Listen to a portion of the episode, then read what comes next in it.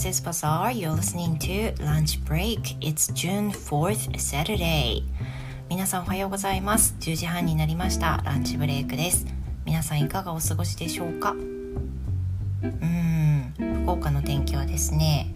えー、正直ちょっとわかんないんですけど I'm recording the day before and it's totally sunny but、uh, the weather forecast says it might be rainy on Saturday, so I'm not really sure. But what are you doing right now? えー、土曜日お休みの日、皆さんどのようにお過ごしでしょうか I guess some people still have work, but please feel relaxed while listening to this podcast, okay? お仕事の方もねきっといらっしゃると思いますけれどもぜひこの番組を聞きながらゆっくりとした気持ちでお付き合いください。So let me talk about the recent things around me. Um, first of all, I want to talk about TOEIC study. まずはですね、今週、まあ、何があったかなっていろいろ考えていたんですけど、TOEIC のね、勉強について少し報告をしながら自分の振り返りにしていきたいと思うんですね。So for me, this week has been so quick. I mean, for learning TOEIC exam, I kind of set a goal by myself to study at least 60 minutes every single day. And if we do that, it'll be in total 420 minutes if I accomplished. So I'm you know, doing this stuff for accomplishing this goal. まあ今週の出来事で言うとですね TOEIC の場合は私あの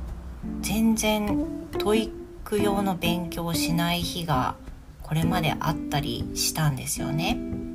で当然その仕事が英語を教える仕事なので授業の準備とかいうことで英語の学習をすることはもう毎日あるんですけれどもそれだけで終わってしまうことっていうのが、まあ、割とあったんです。So there are some days that I don't study for TOEIC and I didn't think that's good でそれはねやっぱり継続するっていう意味では、まあ、非常に良くないことだと思っていたのでとりあえずこう自分でこう到達できるゴールをね決めようというふうに思ったのが前回の TOEIC のスコアが出た後のことです。And since I have a collaboration with、uh, Jimmy さん I heard from him that he had been he has been studying about three hours every morning and that surprised me a lot because he must also been so busy working so hard being a dj and doing a host of the radio show i guess he's pretty busy but what he does is to keep learning english for about such a long time every day and that's something i do not do でその きっかけはねやっぱりジミーさんとコラボしてからの話になるんですけどジミーさんの話を聞いた時にすごくあの心が動かされたのは毎朝毎朝本当にお忙しい状況にもかかわらず朝早く起きてもうとにかく学習する固まった時間を作られているっていうことだったんですけれどもまだねお聞きになってない方は過去のエピソードね是非聞いていただきたいんですがそういうふうに自分で時間を作り出すっていうことをされていたんですよね。And additionally, he does some additional study while, you know, uh, between the work. で、あの仕事の合間にも勉強ができるようにあの車の中でリスニングしたりとかいろんなこう工夫をされてるわけなんですよね。And looking back about me, I don't think I have been doing that hard like he does. So I thought I have to do something new uh, to accomplish my goal for for the grading on TOEIC、まあ、その TOEIC の目標スコアを達成するためには今のことをただ続けているだけではいけないのだと思ったのでとは言ってもね時間はやっぱり限りがあるじゃないですか。じゃあどうやって作り出すかなんですけど私の場合朝早く起きることは私の中では難しい。本当に朝方の人間ではなくてどうしてもこれ私には難しいなというふうに思ったのでとりあえず隙間時間にどんどんどんどんやるっていうことを続ける中で1時間でも1日に1時間でもその仕事とは関係ない TOEIC専用の勉強をちゃんと捻出しようというふうに思ったんですよ。もうねその毎日毎日何時間もされてる人からするとそんなことかよってねきっと思われると思うんですが私にとっては、まあ、やらない日があったっていうことを思うとねあの十分な成長かなと思いました。Then I set a goal like studying at least 16 minutes every day only for TOEIC で他の学習はカウントしないともちろんその、ね、教材研究も含め結構時間をかけるんですけれどもこれはカウントせずに TOEIC に関する勉強だけカウントしていくっていうことで1日に、まあ、どんなに忙しくても1時間は捻出するっていうふうにあの決めて最近は行っています。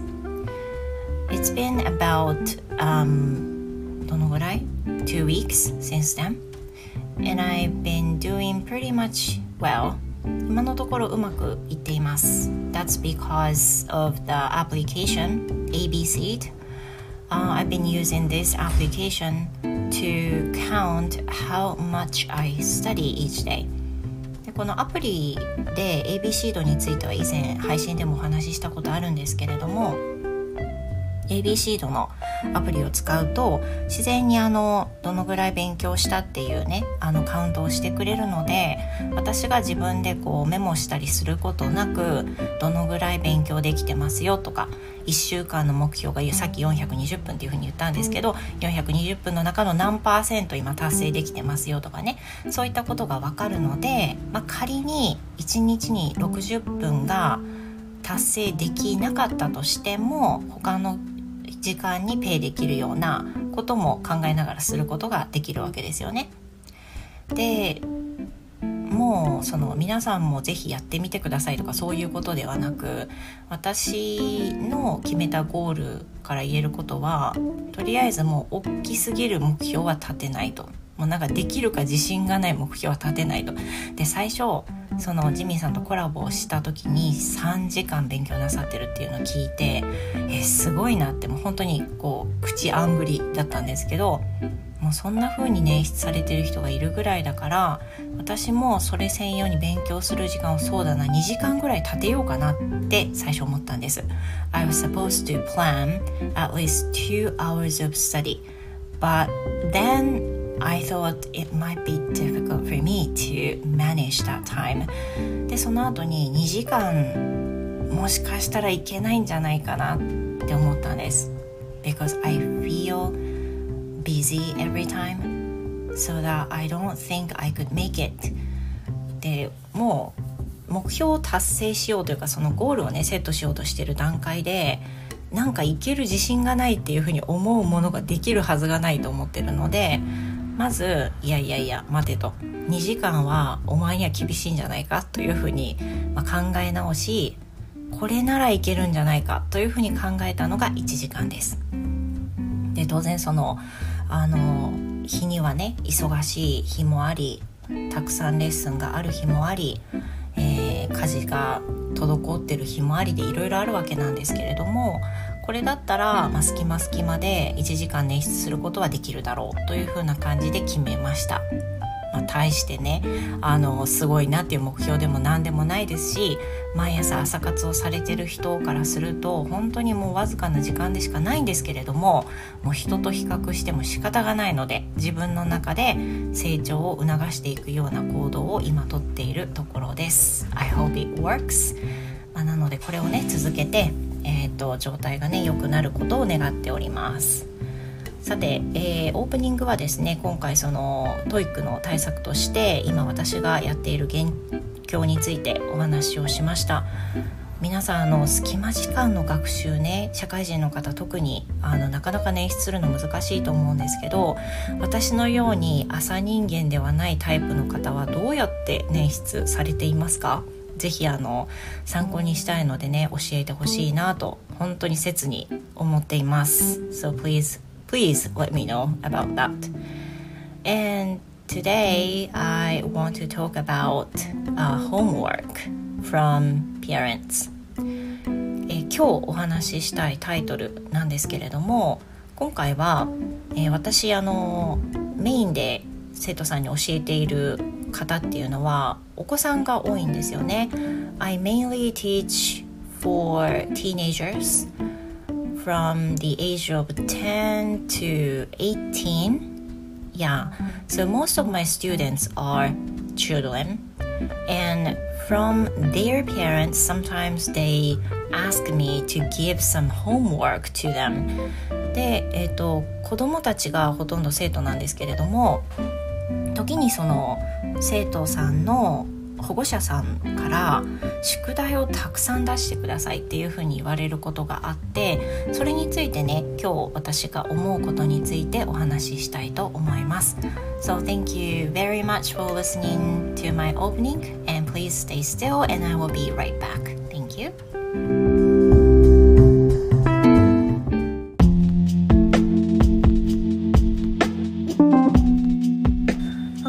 Thank you for coming back. My name is Bazaar. 皆さん引き続きお聞きいただきましてどうもありがとうございます。英語講師バザールです。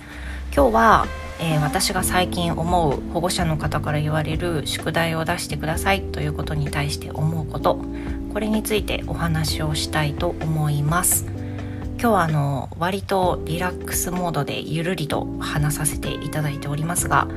えー、日中に録音しておりますので車の音等がね聞こえておりますします はいでえっ、ー、と最近ですねあの最近というかいろんな保護者の方がやっぱりいらっしゃって生徒さんもねいろんなタイプの生徒さんがいて教えていて非常に楽しいんですけれども宿題に対してはあのいろんな思いがね保護者の方にあるのかなというふうに思っているんです。で宿題を出すことに関して言うと例えば日本のね学校では宿題があるっていうことは、まあ、小学校に関して言うとほぼ当たり前なことなのかなというふうに思います。ただその小学校という区切りだけにしてもね小学校でも宿題の是非については賛否あるというふうに考えています。So today I want to talk about homework. And I know most of the schools in Japan, especially for elementary school, uh, teachers always give some homework to students. But on the other hand, there is pros and cons about whether it is really necessary for homework or not. でその是非についてなんですけど例えばえーと、娘 と息子の引っ越し前の小学校を例に挙げたいと思うんですよね。Let me pick the school that my kids used to go before. And in that school, uh, there are some controversial between parents that some parents do not want teachers to give a lot of homework because that's because their kids are going to enter a private school and they have to keep uh, making a lot of effort for that. So that means the children do not have such time to do the homework. まず引っ越し前のね千葉の小学校を例に挙げると宿題はあったんですよ。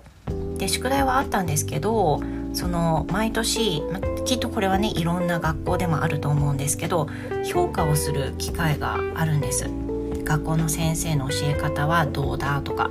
あとは宿題の量はどうだとか学校の行事はどうだっていうふうに評価をすることが毎年あるんですけれどもその評価の結果をねあの学校側も公開してくれるんですが今までその引っ越し前の千葉の小学校では宿題はあまり出さないでほしいっていう風な意見が保護者の中でたくさん出ていたことを覚えています。でこれはきっとねその引っ越し前の小学校では私立を受験する子どもたちが非常に多いところだったというのもあって塾に行ってる子どもたちがとても多かったんですよね。できっとこれは地域性もあるし、まあ、そういった状況に子どもたちのね環境とか状況にもよって宿題がむしろやめてほしいその塾の課題とか受験勉強するのに忙しいから宿題はあんまり出さないでっていう風にねあの思う保護者の方が多いっていう風な学校だったと思うんです。Then the current school that my daughter goes is I don't think parents uh, say something negative about homework. They seems to be glad that the children have a lot of homework now. で今引っ越し後福岡の、えー、小学校の方ではどんな感じかっていうと あのきっとねこれはね千葉だから福岡だからっていうことはないと思うんですが今行ってる娘の小学校に関して言うと宿題が多すぎますとかね宿題はあんまり出さないでくださいっていう風な意見は評価対象には上がってきてないんですよ。これ面白いですよね。でむしろ引っ越し前の小学校の時よりもすっごくね宿題の量って多いんですよ。At first I was so surprised that my daughter had such a lot of homework every day. でこれはね娘も衝撃だったんですけど今までの学校と違って毎日毎日の宿題がめちゃくちゃ多いんですよ。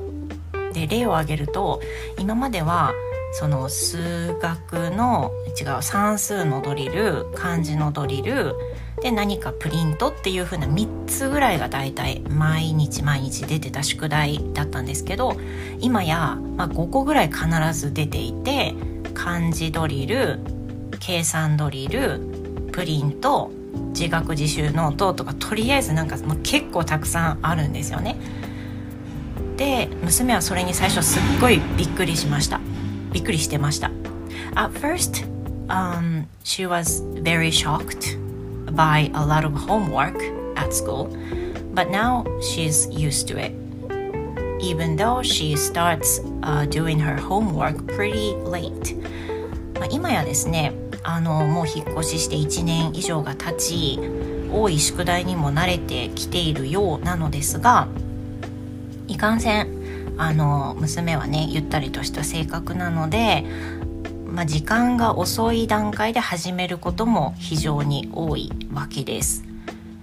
でこれが原因でね最初はあの夜寝るのが遅くなったりしてて、えー、ちょっと心配だなっていうふうに思うこともあったんですけどもうねなるようになれで娘もどんどん慣れてきてもうこんな悩んだところで宿題は減らないしっていう思いだと思うんですけど今や慣れてやっておりますがその評価の中でも宿題が多いっていう意見がないのできっとねあの今行ってる小学校の保護者の人たちはこの量が適量でむしろ出してほしいっていうふうなことなのかなというふうに捉えているわけです。So I think there's a lot of diversity between maybe the countryside and city size. But I understand uh, there's a different opinions depend on where you live. And I can say about the same thing for online lessons too. で、えっと、これは地域性ではないんですけれどもオンラインレッスンでも宿題の可否についてはね保護者の方によって、まあ、そのあった方がいい派の保護者の方と、まあ、むしろそこはいいですっていう風な方といらっしゃるようにお見受けしています。で私自身もあの生徒さんにね宿題を言われなくても出す時と言われてお願いして出すっていう時、まあ、パターンとしてあるんですけれども出さない時、そのお願いされない限り出さないっていう時は、まあ、大抵理由があります。So there's a reason why I don't usually give homework to some students. That's because they've been always busy. They've been always busy of uh, their cram schools, after school lessons, or they even very busy for um, studying for entrance exam. で大抵ですねその生徒さんに宿題を出さない理由っていうのは、 まあ、忙しいのがもう目に見えてわかるっていうことが挙げられます。今の子どもたちは非常に忙しい子が多くって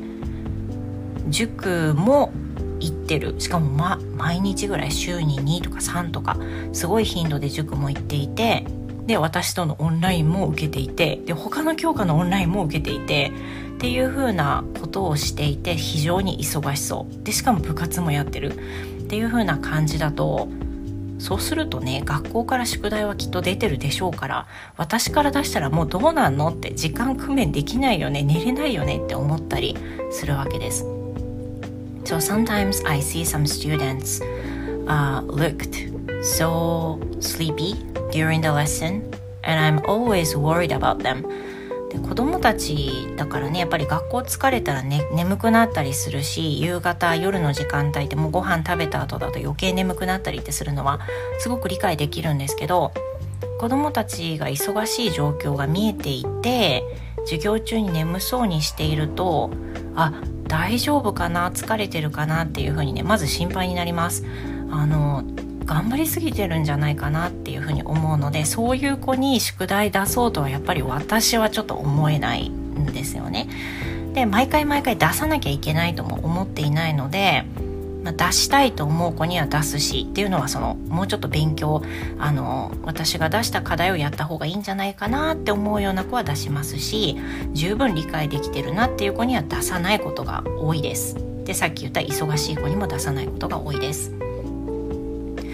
But sometimes some parents ask me to give some homework to their kids. ただたまにですねそのすごく、まあ、勉強ができている。授業中も何も問題もない。というふうな生徒さんに対しても保護者の方から宿題をね出してほしいっていうふうに言われることはあります。So if they ask me like that, I will give some homework as they said. もちろんその言われたらねあの考えてだ何かしらの課題を出すようにはしているんですけど I sometimes feel I sometimes concerned whether it is really necessary or not ただたまにねお願いされるといや本当に必要かなって思ったりしながら出すことも正直あるんですよね。というのは私自身は宿題が絶対に必要だとは思っていなくてで宿題があることが学習効果にすごくこあの学習効果があるというふうにも正直思っていないんですよね。で先日その宿題を出してほしいというふうにあの申し出てこられた保護者さんがいらっしゃった時に In the message、uh, I, I guess the student's mom wrote this but she said even if they say something like studying harder to their kids um, she wouldn't, the child wouldn't listen to them. So please say something for learning more from me. 私からもうちょっとあの勉強するように言ってください って書かれていて and they would also wanted me to give more homework で、えー、親が何をしなさいって言っても全くしないので先生からたくさん課題を出してください毎日これをしなさいというふうに指示してくださいっていうふうにメッセージが入っていたことがあったんですよね。And in total, I see the mom looked so anxious about their daughter who would not listen to um, their mom and would not, you know, willing to study alone. でも私はね勉強してないとあんまりその子のことは思ってなくて授業中も一生懸命取り組んでいるし一生懸命勉強してるしっていう風なのが見えるんですよねだからもちろんその中学生の女のその子はね中学生の女の子なんだけど中学生の女の子ともなればそのその子の成長段階によって親に素直に「はい」と言えない時期だってきっとあると思うんですよね。でいい子でいないように見える時期だってきっとあると思うんですよ。でその保護者の方はその娘さんのことをすごく心配していて一方で勉強しなきゃいけないのに全然やってないっていう風な思いがあるみたいでその私親の私が言っても全然しないので先生からたくさん宿題を出していただいてこれをしなさいっていう指示をしていただけますかっていう風にあにメッセージで書かれていたんですよ。So I, um, I thought about this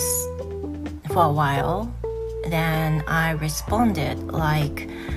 um, I'm sure she's been making a lot of effort for Aiken because you know she's aiming for Aiken pre grade 2その生徒さんはねあの英検を目指していらっしゃるので英検の勉強を一緒にやってるんですけれども